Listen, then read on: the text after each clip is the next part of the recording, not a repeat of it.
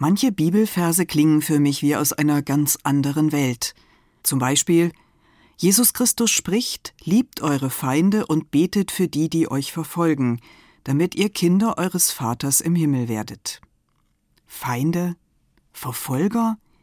Ich bin froh, dass mir keine Feinde nach dem Leben trachten und keine Verfolger auf den Fersen sind.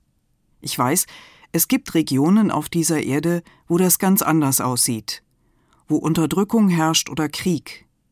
Es ist ein hoher Anspruch, wenn Jesus da zu Liebe und Fürbitte auffordert. Natürlich gibt es, vermutlich für jeden und jede unter uns, auch hier und heute Menschen, die uns das Leben schwer machen und keine Ruhe lassen.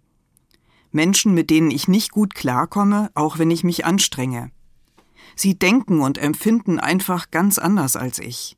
Sie lieben, für sie beten, nicht immer einfach. Ich vertraue darauf, wir sind Gottes Kinder, alle.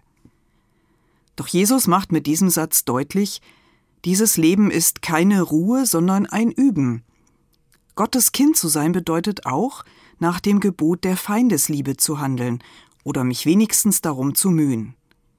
Gottes Liebe ist so groß und tief, sie schließt auch die Feinde und Verfolger mit ein. Vielleicht schaffe ich es nicht, sie zu lieben, aber sie zu achten und ihnen nicht die Menschenwürde abzusprechen. Auch das ist eine Form von Liebe. Wenn wir also versuchen, Gottes Liebe zu leben, dann gelingt es uns vielleicht, sie anderen Menschen erahnbar oder gar spürbar werden zu lassen, mit dem Segen unseres Vaters im Himmel.